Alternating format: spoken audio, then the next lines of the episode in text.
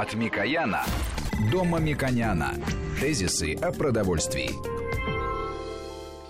Здравствуйте, студия Валерий Санфиров, Мушек Мамиконян, председатель попечительского совета фонда премии Столыпина. Сразу представлю нашего гостя, нашего эксперта Сергея Евгеньевича Юшина, руководитель, руководитель Национальной мясной ассоциации. Сергей Евгеньевич, здравствуйте. Доброе утро. Здравствуйте. Мушек Владимирович, мы затрагивали много тем, э, касающихся мясного рынка, вообще мяса. Мы под отрасли рассматривали. Ну вот решили сегодня, наверное, поговорить еще и в целом. Как у нас сейчас обстоят дела, куда мы дальше будем А в целом э, двигаться? поговорить о собственном производстве, об экспорте, об импорте, как эти пропорции менялись за последние годы. И мне кажется, очень интересно как раз это обсудить с Сергеем Евгеньевичем, потому что их ассоциация максимально близка к принятию тех решений, которые принимает правительство, потому что они являются очень базовой ассоциацией для экспертизы грамотной э, профессиональной экспертизе для министерств ведомств, которые участвуют в разработке, участвовали в разработке э, концепции развития АПК России и до сих пор очень активно занимаются этим вопросом. Поэтому мне кажется очень важно, и первый вопрос я бы начал с того, что вот э, отрасль мясная имеет большие темпы роста. Э, ВВП в целом э, растет в России достаточно медленно. Вот что отличает программы развития ВПК в целом и мясной отрасли в частности от того, что происходит в других отраслях. Вот почему именно эта отрасль стала драйвером роста. Это очень важно, очень Э, инвестиционная отрасль, она очень капиталоемкая, требует очень много решений, очень много участия и государства, и э, инвесторов, и э, работников, где является большим э, дефицитным ресурсом во всех отраслях. А почему именно вот аграрный сектор, именно мясная отрасль смогли преодолеть э, такое отставание, которое было еще 10-15 лет тому назад, и что мы видим сегодня, и куда мы идем? А, спасибо, во-первых, Мушек Лорисович, за такие лестные слова и высокую оценку нашего скромного вклада в общее дело. Да, действительно, мне очень приятно, что то, о чем мы думали еще 15 лет назад, и то, что э, реализовывали в последние 15 лет совместно с инвесторами, с государством, с банковской системой, э, дало такие положительные результаты. Россия вышла на лидирующие места в мировом рейтинге производителей мяса. Мы занимаем четвертое место в мире по производству мяса птицы и пятое место в мире по производству свинины. Конечно, об этом никто и мечтать не мог еще буквально Более в начале того, над нами 2000-х. смеялись еще. Да, некоторые когда эксперты, мы да. выступали на разных конференциях еще в 2000-х годах, в том же Вашингтоне, перед крупнейшими производителями, э, говорят, что у нас большие амбиции, в том числе стать экспортером мяса, Россия вошла сейчас в десятку крупнейших мировых экспортеров мяса, то, конечно, но если только не у виска не крутили, то смотрели на нас как на кремлевских мечтателей. Я думаю, здесь несколько факторов. Первое, конечно, то, что изначально еще э, где-то в 2002 году, и, кстати, Мушек Лорич стоял тогда у истоков э, этого подхода, э, государство задумалось о том, что необходимо создать инвестиционно привлекательные условия для отрасли. То есть дать такую возможность зарабатывать инвесторам, чтобы они туда пошли с большими финансовыми ресурсами, с большими средствами, могли привлекать первоклассных специалистов, квалифицированные кадры, платить нормальные зарплаты и строить самые современные предприятия по самым последним технологиям. Мы, конечно, надо вспомнить обязательно а, Алексея Васильевича Гордеева, тогдашнего министра сельского хозяйства, сейчас вице-премьера, который курирует, в Да, частности, идеология и АПК. Именно он сформировал а, идеологические условия для введения в России тарифных квот, которые были первым сигналом для инвесторов, что государство задумалось о восстановлении, вернее, создании новой мясной отрасли в России. Затем, конечно, важным а, шагом была для всех отраслей сельского хозяйства это национальный проект а, развития АПК, и внутри него был нацпроект развития животноводства. И тогда мы начали общаться более плотно с руководством а, правительства, различных ведомств, рассказывая вообще, как строится мясная отрасль в разных странах и как ее желательно строить в России. Я очень благодарен всем коллегам различных ведомств и из Белого дома, и со Старой площади, что прислушивались даже к той критике, которая часто звучала из наших уст. И потом, конечно, нац, э, нацпроект, который реализовался уже в госпрограмму, и который длится до сих пор. Но Это я помню, что создание, прежде всего... Э, первые лица да. государства да, непосредственно принимали участие, потому что этот наш проект был очень одним из первых, очень важный, и мне кажется, вот такое ручное управление и понимание э, нужд отрасли э, дало свои положительные результаты. Но ключевым, вот в вашем ответе, я вижу важный параметр, который вы назвали, обеспечение доходности того бизнеса, который участвует в этом сложном процессе. Обеспечение доходности. Вот какими инструментами достигается обеспечение доходности? Потому что это всегда э, палка э, двух концах, да? Э, потому что, с одной стороны, если доходность у производителя высокая, это означает, что цены для потребителей не, не, не очень низкие. А э, мясная отрасль – это очень важная отрасль белкового производства. Это э, основа питания, белковое питание или большая часть белковых э, нужд человека удовлетворяется мясом и мясопродуктами. Вот как э, достигается компромисс в этот сложный период, когда у нас практически мало было мяса, импортировалось, а потом должно э, быть э, много мяса, и при этом заинтересованность о высокой цене, потому что говорим о доходности, нужно кратковременно обеспечить высокую доходность высокой ценой на сырье. Вот, э, как эти споры были вот, и к чему они привели? Потому что до сих пор мы иногда э, встречаем экспертную аналитику, которая основывается на цифрах 7-летней давности или 8-летней давности, говорят, что у нас цена на мясо и мясопродукты высокая. А, да, действительно, а, в тот начальный период раздавались голоса, а, особенно из финансового блока, что зачем нам нужно производить собственное мясо. Мясо в мире очень дешевое, мы можем его там легко купить и привезти хоть 2-3 миллиона тонн, сколько угодно. И действительно, цены за границей были по разным причинам, в том числе из-за огромной господдержки или климатических условий, как Южная Америка, достаточно низкими. И трудно было конкурировать, тем более с учетом наших ставок коммерческих банков а, на инвестиционные кредиты. Но мы честно сказали – что если мы не обеспечим на каком-то даже достаточно длительном этапе более высокие цены, чем на мировом рынке, чтобы туда пришли инвесторы, мы не добьемся значительного роста производства, который неизбежно приведет к конкуренции, стабилизации, а затем и снижению цен. Собственно, так оно и произошло. Поэтому я должен честно сказать потребителям, вам всем большое спасибо, что на протяжении, особенно 2000-х а, лет, вы поддерживали мясную отрасль России, и мясо было дороже, чем в ряде стран, там, если мы возьмем Южную Америку, какие-то отдельные части были дешевле в Европе и так далее. Но это был необходимый период для того, чтобы сегодня мы имели цены стабильные, а где-то даже снижение. Я хотел бы а, сослаться на данные Росстата.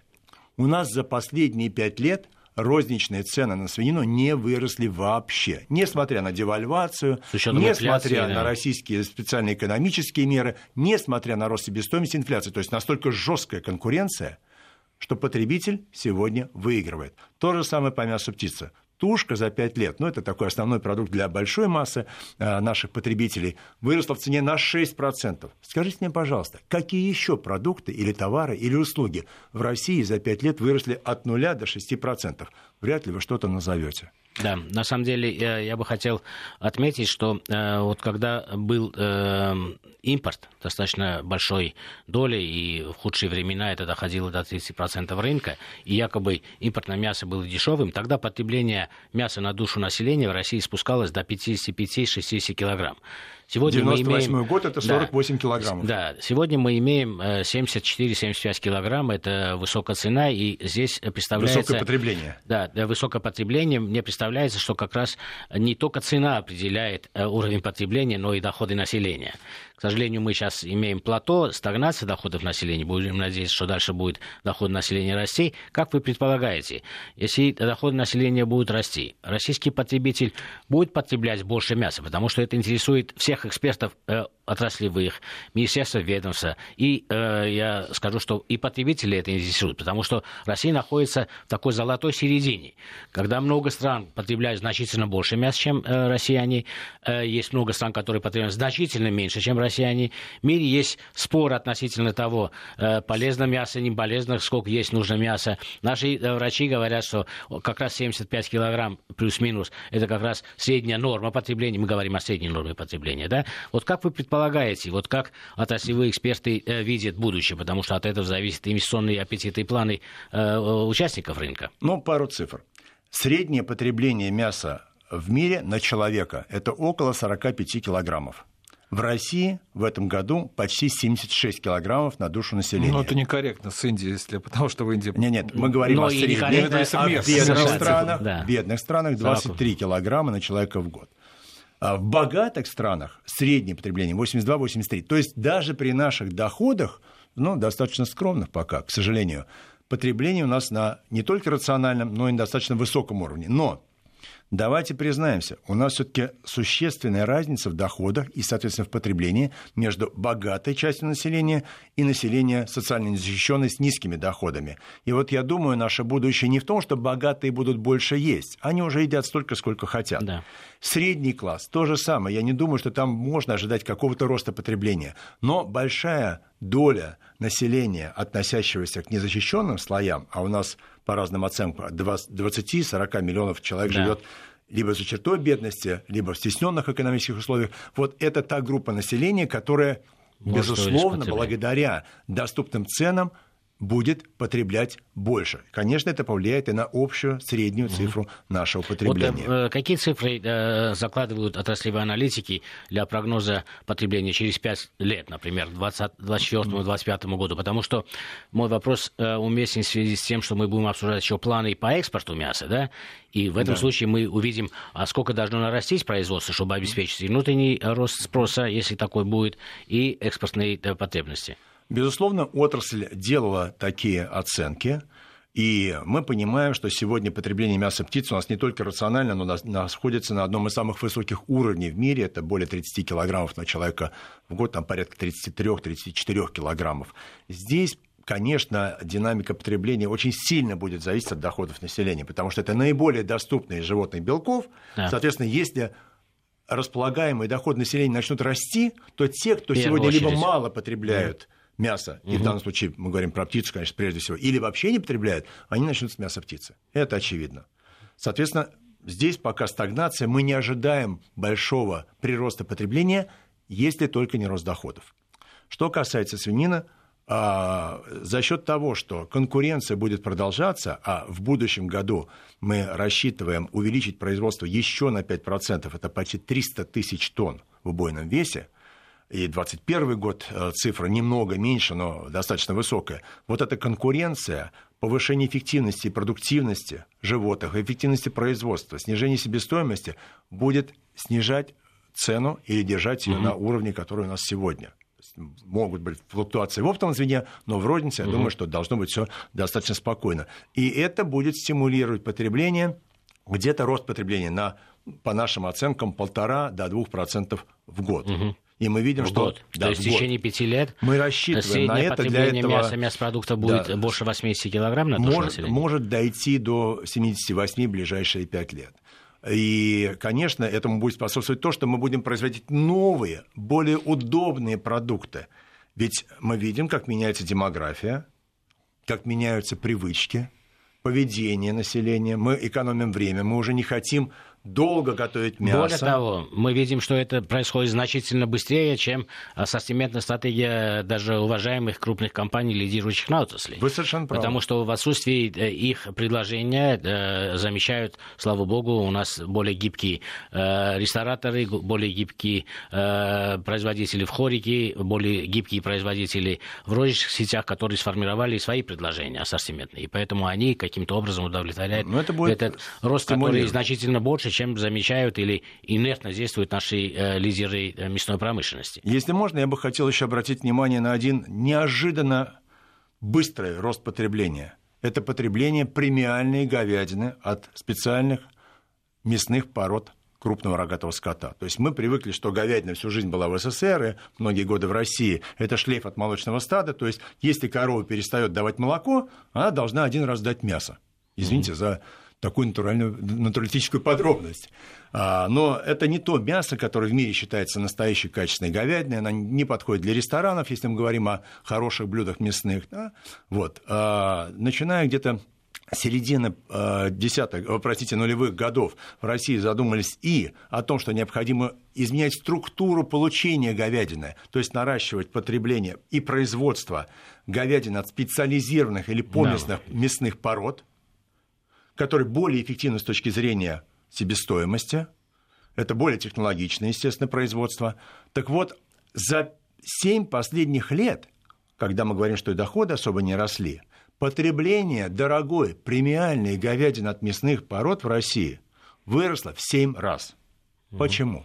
Потому что мы в России создали несколько крупных и средних предприятий, которые производят говядину, вот эту премиальную, качеством не хуже, чем ведущих производителей каких-то таких США, Австралия. Да, это не хуже, но да, цены на самом деле очень высокие. И цены меня, пока высокие. Меня лично раздражает, поэтому я бы хотел такой вопрос То же самое. задать. Конкуренция должна будет, да, безусловно, я, я понимаю, что эти отруба и на, на Западе имеют высокую цену. Я не говорю, что у нас как раз ну, должно быть дешевле. Количество. Да, это ограниченное количество. Но очень важный вопрос о ценах вообще, потому что вот э, те да, экспертные оценки, с которыми мы, мы неоднократно здесь обсуж, обсуждая, не соглашались, они основываются на данных, на цифрах 7-летней, 10-летней давности. Вот я бы хотел вот э, сегодняшним днем, чтобы вы, как эксперт, сказали, какие наши внутренние цены относительно внутренних цен в Восточной Европе, Западной Европе, э, в Америке, в Южной, э, ну, какие данные у вас есть, для того, чтобы мы могли представить, как выглядит мясной рынок, розничный рынок России относительно других рынков. Да, покупательная способность у нас не низкая, не высокая, она какая-то, как сложилась, она значительно выше, чем было 15 лет тому назад, но хотелось бы больше, учитывая все эти параметры. Вот сколько стоит мясо птицы у нас, сколько стоит э, в Восточной Европе, сколько стоит в Западной Европе. Я всегда э, люблю сравнивать нас с Восточной Европой, потому что тип, структура, традиции мы более близки, мне кажется, э, с Восточной Европой. Ну, да, Польша, Германия, ну, Центральная Европа, Венгрия, мне кажется, вот очень э, близко мы должны э, понимать пропорции цен. Вот если у вас есть э, в памяти такие цифры, было бы хорошо нашим потребителям знать. Вот я покупаю яйцо, это дорогое яйцо или дешевое? Я покупаю мясо птицы, это дорогая птица или дешевая птица? Муша Глорич, это всегда очень вопрос э, с подковыркой. Что бы я ни сказал, найдется 10 человек, которые а протестуют это и будут правы, потому что мы а не говорим, а где я знаю, мы покупаем. Ведь потребительские цены в разных магазинах на один и тот же товар да. того же производителя будут настолько разные. Более того, я в эфире говорил, я думаю, Конечно. что Валерий не сочет этой рекламой. Я вообще-то да, покупаю, меня спрашивали, часто там соседи даже спрашивали, а где вы лично мясо берете? Я покупаю пятерку, потому что а, оборачиваемость очень высокая, и там свежее мясо все время, да. Но там это мое личное, я не, и, да. не популяризатор Это ценовая марки, политика да. конкретного да. магазина. Если маленький Но у нас магазин, же средние цены немножко... есть, потому что у нас да. дорогих магазинов давайте, не так много. давайте так. Мы также с вами понимаем, что спрос и популярность, спрос на и популярность различных отрубов в разных странах, в том числе разница есть между Россией и Восточной Европой, очевидно влияет и на цену. Да. И мы не понимаем, а как это так? Лапки куриные, которые мы в России можем в магазине купить там за 40 рублей килограмм, то есть это порядка там, да. сколько сейчас, 60 или 65 Дорож, центов. Дороже филе птицы э, а, в других странах. Они в Китае стоят 4 доллара килограмм. Но это принципы формирования импорта. Это мы дальше это обсудим. я о том, что давайте вот линейно. дефицит. Да, да. Ну, да. давайте вот то, что индикативно Хорошо, можно. давайте так. Вот, тушка э, птицы, филе... тушка птицы. Да. Филе говядины, филе говядины. Если мы берем оптовые цены, то у нас сегодня тушка птицы дешевле, чем в США и дешевле, чем в Европе. Если мы берем отдельные части, например, филе грудки, то ну, в России вы можете купить в разных магазинах, там, если мы не берем промо-акции, большие скидки, от там 240, наверное, до 360-390 рублей за килограмм. Это порядка, там, сколько, 6-7 долларов. Да, евро, значит, примерно там около 6. Угу. Ну, э, наверное, те, кто ездит в Европу, видят, что филе грудки стоит, как правило, 8, 9, 10, 11. Uh-huh, uh-huh. Но если какая-то особенная порода, там 24 евро uh-huh, за uh-huh. килограмм. То есть наше филе грудки вполне конкурентоспособно на европейском uh-huh. рынке. Ну, мы видим, что на 20% мы дешевле покупаем. Я не говорю пока о доходах. Теперь, если мы берем, ну, говядину, вырезка говядины у нас, вырезка говядины э, на западной Ну, на вы также опять знаете, говядина вырезка от э, молочной коровы или от э, быка блакангуса, это две большие разница. Ну, давайте и цена и будет и другое. от 600 рублей за килограмм именно за вырезку, не, угу. не за бескостное мясо, да, да. а вырезка как мышца от 600 килограмм и может дойти до 3000, даже до 4000 за килограмм. Uh-huh. Ну, возьмем такую просто доступную на каждый день 600. Это значит, у нас около 10 долларов. Uh-huh. Ну, вырезка в Европе все-таки стоит, вы знаете, по крайней мере, в полтора даже в два раза два дороже. раза. То есть Да. здесь э, мы э, выигрываем э, 50%, э, 100% цены. Но если мы берем о суперпремиальном качестве, Да. то у нас, Да, конечно, почти супер- в два раза дороже, чем в Европе. Да, потому это означает, что спрос пока Спрос еще на пока супер- не да. удовлетворен. Э, Если мы говорим о американском рынке, что мы можем сказать? Мясо птицы и э, разделка мяса птицы. У них дешевле, у нас дороже, наоборот. Как- Честно говоря, последнее время не следил за американским рынком. А Американцы молодцы. Они так проводят маркетинговую политику, чтобы на определенных этапах формировать более высокую цену на то, что вдруг не имеет спроса на внешних рынках. Почему окорока в свое время... Вот как раз я, мой Да. вопрос с подвохом э, об окороках. Вы всегда с Да, подвохом, мне да, с вами да, тяжело. Потому что если мы покупали раньше окорока, потом э, в защитных мерах, э, совершенно оправданных, э, против санкций был введено э, временный запрет на ввоз окороков, было бы э, любопытно потребителям знать, вот если бы окорока были, они бы дешевле были бы, чем наши сегодняшние окорока, потому нет, что уже- современная э, птицеводская отрасль э, глобальная, э, Мушек отечественная, да, и мы имеем свои окорока. Вот и поэтому я бы хотел Вопрос даже не сравнить. в том, свои ли или нет. Но я, опять-таки, с презентацией выступал в Вашингтоне и показывал, что за 20 последних лет окорока, как они были замороженными окороками, наваленными, да, да. так сказать, коробку, так они и остались. А мы научились делать красивые, Это да, свежие это само и и собой. обеспечивать дистрибуцию продуктов по всей, по всей стране. Поэтому даже если у вас цена была бы на 10% а, дороже, что бы вы купили? Вот эту вот четвертину замороженную или все-таки свежий охлажденный окорочок? Наверное, вы бы в пользу охлажденного мяса. Поэтому сегодня все равно есть конкуренция. Закрыли америка- американские окорока. Кстати, они уже не такие были дешевые. Вот они об этом сформировали вопрос, да, да. Но все равно есть же бразильские окорока, которые несколько дороже, но могут конкурировать. Слава богу, птицеводство в Бразилии одно из самых развитых в мире. Но и этот товар к нам не идет. Заметьте, вся, все поставки мяса птицы из-за рубежа, из дальнего зарубежья, в квоте, Калининградская зона, это порядка, не считая Беларусь, порядка 70-80 тысяч тонн в год. Напомню, 10 лет назад полтора, ну там миллион триста почти тысяч Перед тонн. перерывом я бы То хотел напомнить... Можно вести, только не конкурентоспособно. наши Может, радиослушатели понимали... Сейчас мы прервемся на новости. Я напомню, что мы беседуем с руководителем Национальной мясной ассоциации Сергеем Ильичем Юшиным, Мушек Мамиканян. Сейчас новости, потом продолжим. Продолжаем нашу программу. Напомню, что у нас сегодня наш гость – это руководитель Национальной мясной ассоциации Сергей Евгеньевич Юшин, Мушек Мамиканян в студии. И в первой части мы говорили о том, в какой, где находится сейчас мясная отрасль. Я вот, если, Мушек Владимирович, позволите, некоторые цифры, если вы мне что, поправьте, меня запишу, вернее, что я записал, что сейчас в среднем мы потребляем практически как во времена Советского Союза 74 килограмма. Если все будет нормально, то через 5 лет это будет приблизительно около 80 килограмм, что соответствует уровню богатых стран, достаточно, которые находятся выше нас по уровню обеспеченности в среднем населения, они потребляют около 82 килограмм, что сейчас в основном будет расти потребление э, в течение пяти лет птицы. Э, То, что касается продуктов, э, мы конкурентоспособны, потому что тоже филе птицы у нас стоит дешевле, чем в Соединенных Штатах, приблизительно, если не ошибаюсь, на 20, наверное, процентов. На И- 20-30% дешевле, чем в Европе и тоже. да? то же самое касается свинины. То есть у нас тоже дешевле, чем в других странах. То есть у нас все вроде бы хорошо. Да, но здесь э, важный вопрос. Мы для конечных потребителей, э, розничных э, покупателей определили, что цены у нас относительно мировых цен дешевле. Кроме этого, наши производители имеют доходность, и обеспечение этой доходности явилось как раз тем драйвером, тем мотива- мотиватором, который и привел к таким большим результатам.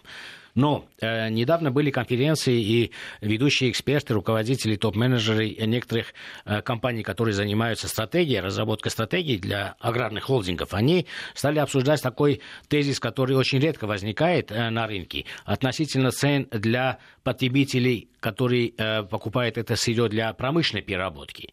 Вот э, конечные розничные э, покупатели мы определили, и якобы получилось так, что у нас на самом деле цены дешевые, и мы это можем Ну, э, доступные, фактически да, так, доступные цены. назовем, Да, но да, смотрите, в долгосрочной перспективе э, некоторые эксперты имеют э, волнения. Они связаны с тем, что с 2020 года мы переходим на э, плоскую э, пошлину. Ну, нужно иметь в виду, что раньше были квоты, вот э, то, что это Сергей по сказал, да, это да. временно, да. Пока вот, например, возьмем даже группу свинина. Это важнейшая группа для мясной переработки. Это очень важная часть э, э, сырьевая часть, мы будем переходить на э, плоскую э, импортную пошлину, это 25%. При завозе мяса получает э, импортер плату 25%, кроме НДС. При этом э, государство стимулирует экспорт, мы все нацелены на увеличение экспорта, и это ну, просто замечательно. И на самом деле, э, э, если это будет, и мы видим, что тенденции такие э, существуют. Если Китай откроется, это будет значительно бурный э, рост. И некоторые эксперты на самом деле в замешательстве. Будут ли планы развития свиноводства с большими э, темпами, которые было предыдущий период, продолжаться, потому что если не будет достаточно обеспечения собственного сырья для мясоперерабатывающей промышленности внутри страны, то э, мясоперерабатывающая промышленность, которая составляет огромную часть мясной отрасли в целом, она окажется э, вилки, негативной вилки. С одной стороны, э, импортное мясо э, дорогое, потому что плюсом 25%, таможенная пошлина, да, сегодня, а внутри квот была нулевая. И при этом стимулирование экспорта, мясо будет стимулироваться, уходить на да, другие рынки. И, дай бог, если откроют Китай, на Китай огромными темпами. И при этом самый важный вопрос заключается как раз не, не в этих пропорциях, а самый важный вопрос, что у нас в рамках ВТО утверждена, и маловероятно, что это может меняться, 15% пошлина на ввоз конечных готовых продуктов ну, сегодня многие рынки закрыты, да, не получится ли в долгосрочной перспективе, когда мы имеем низкую пошлину для ввоза готовых продуктов России, при этом э, высокую пошлину на ввоз сырья, и при этом будет э, большой экспорт. Не будет ли это плохо для перерабатывающей промышленности России?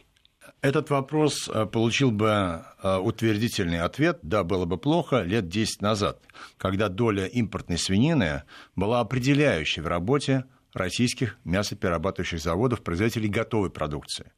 Хотел бы напомнить, что в прошлом году весь импорт э, свинины в Российскую Федерацию составил чуть более 80 тысяч тонн. Или 2% от объема потребления. Ну, это ничтожно. Да? В этом году побольше, но учитывая, что в следующем году в этом году мы прирастем на 4-5%, в следующем на 5%. То есть доля импорта абсолютно несущественна и для цели мяса. Да. И более того, mm. оптовые цены на полутуши, ну, основную, скажем, комодити для мясокомбинатов, сегодня приблизительно на 15-20% ниже, чем в 2014 и 2015 году. Mm-hmm. То есть мясокомбинаты на этом уровне цен чувствуют себя вполне комфортно. Разумеется, мы не верим в то, что случится такое счастье, и откроются такие великолепные рынки, что мы вывезем эти дополнительные 300 тысяч тонн, которые в следующем году прибавятся. Угу. Соответственно, этот объем будет давить на цены. И Сегодня не импорт формирует цену на рынке, а именно отечественный производитель, потому что его доля львиная угу. в этом году это там порядка 95% угу. в объеме потребления. О чем мы говорим? Сергей Евгеньевич, мы говорим о том, что э, да, ситуационно вы совершенно э, правильно говорите. И мы также обсуждаем это, и я полностью с вами согласен но когда э, берутся стратегические планы компании, и поэтому не случайно я сегодня несколько раз возвращаюсь к тому, что ассортиментное предложение или инвестиционные э, действия крупных аграрных холдингов не направлены на то, чтобы удовлетворил, например, мои экспертные представления о том, какие продукты должны производиться завтра, послезавтра. Может, это связано с тем, что они боятся, что у них сырья не будет в достаточном количестве той цены, которая нужна, а их рынки могут занять конкуренты. Ну, помиримся мы с Евросоюзом, например, да, там эти э, запретительные меры устранятся, а получается э, пошлина 15% на готовую э, продукцию. Это э, антипромышленная э, э, политика получается. А навоз сырья 25%. В этом случае все сырье уйдет в Китай, условно, да? Я понимаю, Это что риски. вы говорите о таких сложных вещах. Теперь для... совет директоров как, любой о нарушении принципа тарифной, скажет, о нарушении да. принципа тарифной эскалации. Да, теперь Но... получается, крупные компании, совет директоров, все умные люди, они будут э, накладывать э, аргументы рисков. И получается, риск один, риск второй. Теоретически эти риски есть, по практике мы видим, что их э, пока Маша нет. Ильич, давайте, да. э, во-первых, э, то, что компании не успевают за вашим видением будущего, это доказанная история. Мы я все знаем, насколько вы впереди. Э, это не комплимент, это констатация факта. Я переживаю, что для конечных потребителей не выросла ли цена на колбасные Мы изделия, вами... на кулинарные изделия. Вот это меня беспокоит Давайте, сегодня. Давайте поймем, что цена на полке или цена в опте определяется не только таможенно-тарифной политикой. Есть и иные административные э, решения, которые могут привести к росту себестоимости прежде всего. О чем я хочу сказать? Сегодня наша ассоциация совместно с нашими коллегами из других ассоциаций, в том числе немецных, пытаемся наладить и не получается диалог с Министерством прямых, э, природных ресурсов, которое устанавливает такие экологические природоохранные требования, которые не существуют в других странах. Это очень затратные вещи, которые могут привести к уходу с рынка. Без примера просто мало... будет трудно понять. Ну, хорошо. У нас четыре ведомства наблюдают или осуществляют надзор за хранением, оборотом, утилизацией навоза. То есть требования такие жесткие, это Роспотребнадзор, Россельхознадзор, Росприроднадзор, там кто-то еще, что только крупные предприятия могут себе позволить такие инвестиции. Мы что, хотим, чтобы не было фермеров у нас в стране? Или правила для всех были разные? Не, мы нам за нужно собирать воду, форм, да. нам угу. надо собирать и направлять там в канализацию воду, которая капает с крыш. Это же денег стоит. У нас большие проблемы и отсутствует договоренности понимания, что необходимо осуществлять ветеринарные мероприятия в дикой природе, в частности, среди диких кабанов, снижать популяцию там, где есть африканская чума свиней, потому что это колоссальный риск потери громадного числа свиней домашних и, соответственно, роста цен. Пример. Китай, который не справился с африканской чумой свиней, сегодня имеет цену, внимание, полутуши в России меньше 2,5, 2,30, 2,20 в долларах, в Китае 7 долларов в килограмм. Не хватает свинины.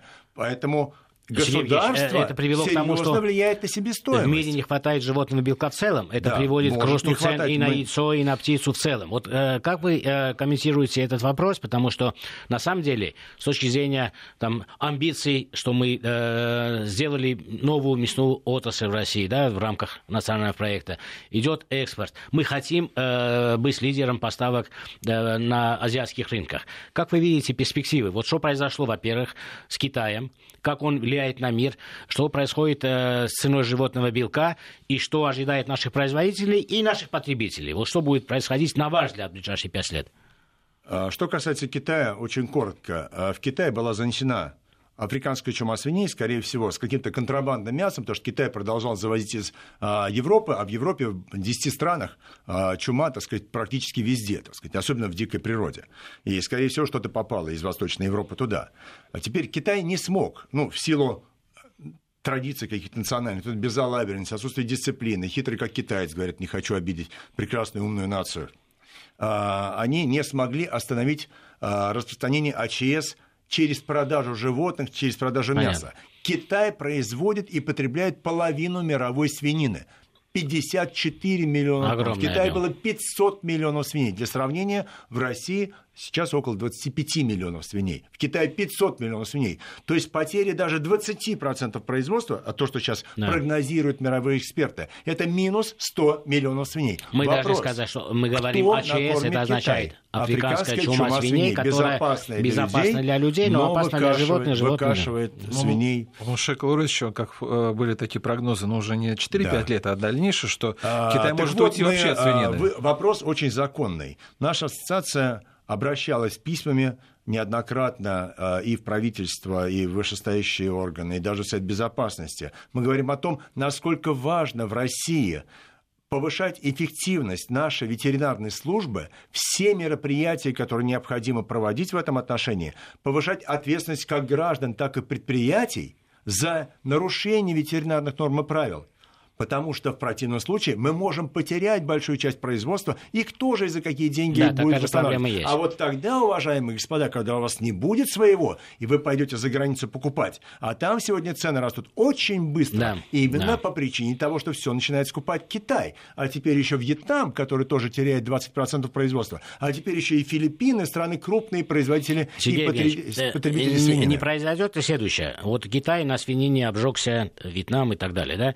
Сейчас при э, большом росте цен на животный белок э, потребители и производители будут переходить в максимальной степени на альтернативные виды мяса. Например, мы ожидаем, что будет у нас огромный экспорт свинины в Китай. Ну, ожидаем. Но если желаем, открылся, да, если откроют, бы... да, А вдруг получай, получится, что у нас будет огромный экспорт мяса птицы потому что он открыт, и экспорт птицы в Китае уже есть. Ну, во-первых, экспорт птицы, к счастью, открыли, и 6 лет наше правительство, буквально все, начиная от президента страны и премьер, все вице-премьеры занимались открытием китайского рынка да. для наших производителей. И сегодня продолжают это делать За что искренне большое спасибо. Я не люблю очень так сказать, дифирамбы петь. Но, Но в международной политике без участия первых лиц обычно абсолютно да, не решалось бы. Трудные Поэтому вопросы. Россия сейчас быстро наращивает поставки мяса птицы. Но что мы вывозим в основном? То, что меньше или мало пользуется здесь спросом. Продукт, за который мы получаем здесь копейки, или вообще отправляем на утилизацию, или на мясо, костную муку. Зачем, если мы на этом можем зарабатывать и платить налоги? А, дальше. В птицеводстве мы достаточно быстро при необходимости можем нарастить объемы. Мощности есть. И вы знаете, что это отрасль скороспелая, как принято говорить, и нарастить там на 2-3-5% даже в течение года, если будут экономические предпосылки, не представляет большого труда. По свинье я вам сказал, будущий год, это, в этом году где-то 150, тысяч тонн минимум, в следующем 300 тысяч тонн, 2021 год предварительно это 150, но думаем, что 200 тысяч тонн, угу. и дальше инерционно тоже там есть рост. А вот какой сценарий вы видите э, возможности экспорта, в частности, в Китай, а, и угу. что будет происходить через 5 лет? Вот через 5 лет Россия сколько будет производить мяса, сколько экспортировать? Вот есть же прогнозы в правительстве, а, в ассоциациях. Конечно, есть цель, к которой мы должны стремиться цель мы всегда ставим более высокую, чем, наверное, в реальности можно достичь. По мясу мы бы хотели выйти на цифру в деньгах примерно 2 миллиарда 800 миллионов долларов. Это рост э, почти что в 4 раза. Э, в прошлом году мы вывезли в деньгах, если это около там, 500 миллионов mm-hmm. долларов. Чтобы было понятно, Россия в прошлом году в более чем в 30 стран мира поставила мясо и мясопродуктов почти 300 тысяч тонн. Внимание, мы раньше ввозили 2,5 миллиона, а теперь 300 тысяч тонн вывозим. Причем это и Африка, Гана, Сенегал, Ангола. Это и Европейский угу. Союз, это Юго-Восточная Азия, разумеется, и так далее. Ну, даже Бразилия открыла одно из наших предприятий для поставок говядины определенного популярного в Бразилии отруба, пиканье, который здесь более дешевый в Бразилии, более дорогой для Бразилии. Вот цель наша такая, где-то выходить на цифру а, в более двух там, с половиной миллиардов. Ну, это получается где-то более миллиона тонн. А может быть, э, стратегия экспорта э, принять э, более простую политику? Например, на 3 миллиарда вывезли растительных масел, ну, не углубляться в производство э, мяса. Да, это новый экономический передел, это э, создает новые рабочие места, но и работников не так много уже в России. Да? Может ориентировать экспорт на то, что у нас великолепно получается. Экспорт зерна, экспорт муки, экспорт э, растительных масел, экспорт рыбы. И не пытаться наращивать экспорт э, мяса. Мой вопрос э, ответа прямого не имеет, потому что если мы наращиваем экспорт капиталоемкого мяса, а потом закроют рынки, потому что вы знаете, знаете лучше меня, насколько чувствительны это, эти рынки. Кто-то с кем-то поругался по совершенно другой отрасли и закрывают мясо или наоборот. Да?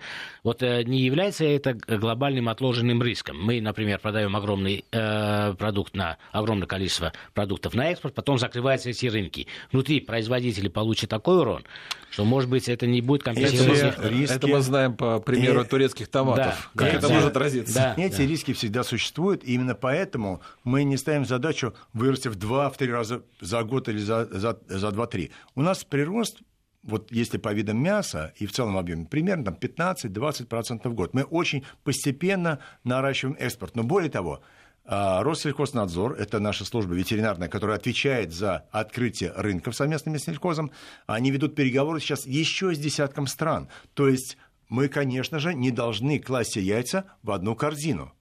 Мы ведем сейчас переговоры с Вьетнамом по расширению ассортимента продукции, которую можно mm-hmm. туда поставлять, с Японией, опять-таки со странами Африки. Только что был саммит, мы там выступали и встречались с африканскими э, потенциальными партнерами.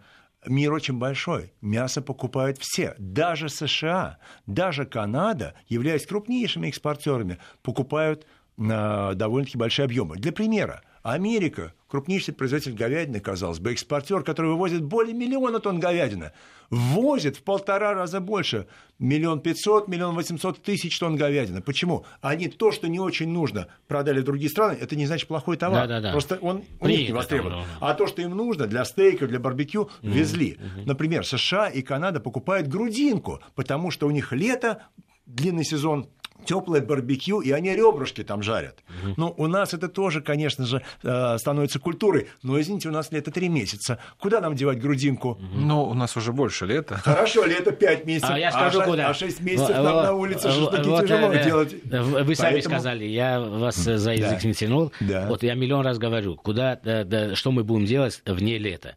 Почему э, конечный э, да, производители конечной продукции не могут делать те же шашлыки, упаковать, пастеризовать и продавать э, весь год. Почему люди, если любят шашлыки, должны есть их только летом? Вот это проблема. Ну нет, их понимания можно зимой, но просто нет, нет, это не, не, не зимой купить и в холод жарить. Вопрос да. о том, не, что нет, предложение... Что сама культура, да. то есть можно уже готовый продукт просто, его, просто разогреть. Но я уверен, но что через пять лет это, это будет, это, это будет. Видите, мы зайдем сейчас да в каждом втором магазине мы увидим с вами, с вами абсолютно готовые блюда, которые нужно только разогреть, даже не вынимая из пленки. То есть мы должны еще, кстати, говорить, что э, животноводство оно дает импульс развитию очень многим отраслям, и в том числе новые требования потребителей развивают индустрию упаковок. Теперь э, новые требования потребителей. Вот э, есть дискуссия и в мире, и в нашей стране, в нашей стране, может, даже в меньшей степени, а нужно ли производить и потреблять столько мяса.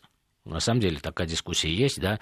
Если мы э, в целом видим э, в мире э, а потребляем 40 вот, килограмм, мы 75. А можно нашему эксперту так гостю... это из-за того, что денег не хватает 40. Да-да, я понимаю, да. Но... А почему вы ни слова не сказали? Вот мы сказали о свинине, о говядине, о птице, а баранину как-то вообще Обязательно не... нужно, вы правы. Да, давайте о баранине тогда. Да, хорошо, по баранине. А, давайте будем откровенными этот рынок, эта отрасль многие-многие годы и по сей день остается в серой зоне.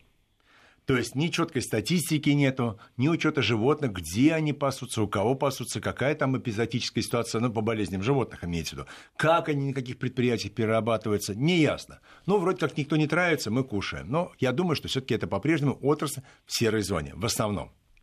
Это связано и со структурой, и географически объясняется и так далее. Но, что интересно – резкий рост спроса на нашу баранину за рубежом, прежде всего в Иране, вот в странах, которые там ниже, да, ниже. Северного Кавказа, Дагестана, ведет к тому, что предприятиям, ну, сначала тем, кто занимается производством скота мелкого рогатого, а затем уже и самим переработчикам приходится обеляться. Вы не можете экспортировать контрабандно будь то животных или, или мясо. Вам надо сертифицировать, вам надо предприятие сертифицировать, и выстраивается более прозрачная для государства в том числе цепочка и для ветеринаров, и для налоговых органов цепочка. Поэтому мы видим, как быстро эта отрасль а, сейчас обеляется, строятся новые современные предприятия, и экспорт баранины сегодня у нас опережает экспорт мяса крупного рогатого скота. Очень большой спрос, поэтому сегодня появляются не только пастбищные овцеводства, но и строятся фермы для откорма, вот как свиней,